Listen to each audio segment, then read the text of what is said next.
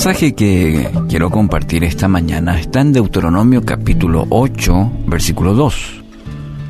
Recuerda cómo el Señor tu Dios te guió por el desierto durante 40 años, donde te humilló y te puso a prueba para revelar tu carácter y averiguar si en verdad obedecerías sus mandatos.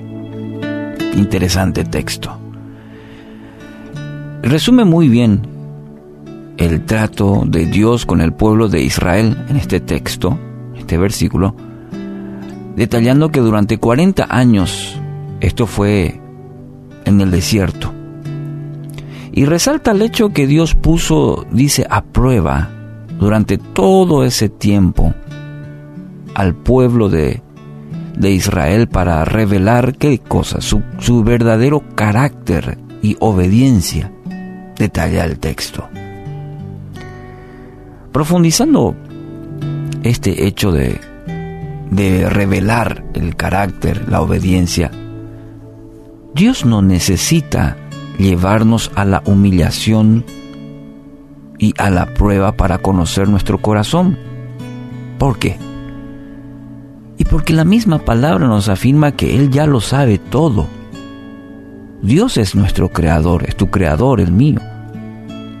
Si vamos al pasaje, en el, al salmista en el capítulo 139, versículos 1 al 4, afirma, Oh Señor, has examinado mi corazón y sabes todo acerca de mí. Sabes cuando me siento y cuando me levanto, conoces mis pensamientos, aun cuando me encuentro lejos. Me ves cuando viajo y cuando descanso en casa. Sabes todo lo que hago. Sabes lo que voy a decir incluso antes de que lo diga.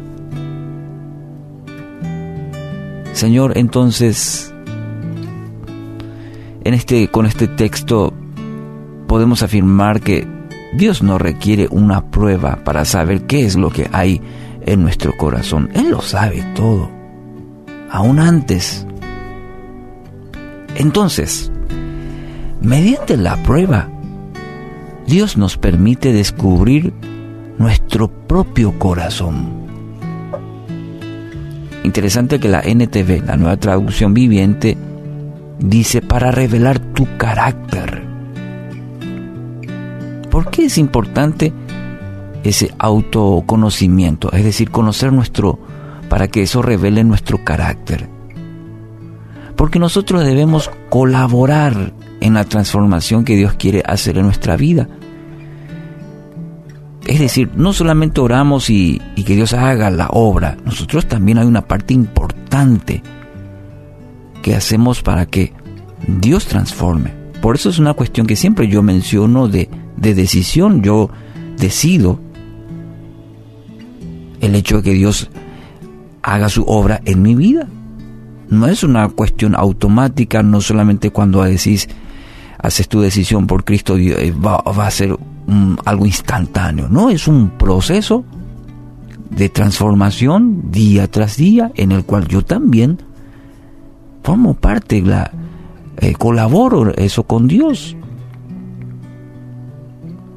Si no prestamos atención a aquellas áreas en las que Dios quiere trabajar, difícilmente Dios va a completar esa obra. Pero cuando entendemos que necesitamos ser cambiados por el poder de Dios, veremos las pruebas como un proceso de cambios y de cambios positivos para, para nuestra vida. Aun cuando sea dolorosa, nuestra actitud debe permitir el trato especial del Padre. Fíjate lo que dice el salmista. El sufrimiento me hizo bien porque me enseñó a prestar atención a tus decretos. Anota ese pasaje, el 119.71. El sufrimiento me hizo bien. Wow. ¿Por qué? Y porque me enseñó a prestar atención a tus palabras, a tus mandamientos, a tus dichos. Si se encuentra hoy en medio de una prueba, considérelo como una gran oportunidad para conocerse a sí mismo. Esa es una, es, es una de las razones por que Dios permite. Él ya sabe todo, Él no necesita, pero sí nosotros, conocernos a nosotros mismos. Y ver como una oportunidad, sí, para que Dios quite todas aquellas cosas que no le permiten vivir al máximo. Entonces, cambie hoy esa actitud, la manera de ver, esa perspectiva de las pruebas.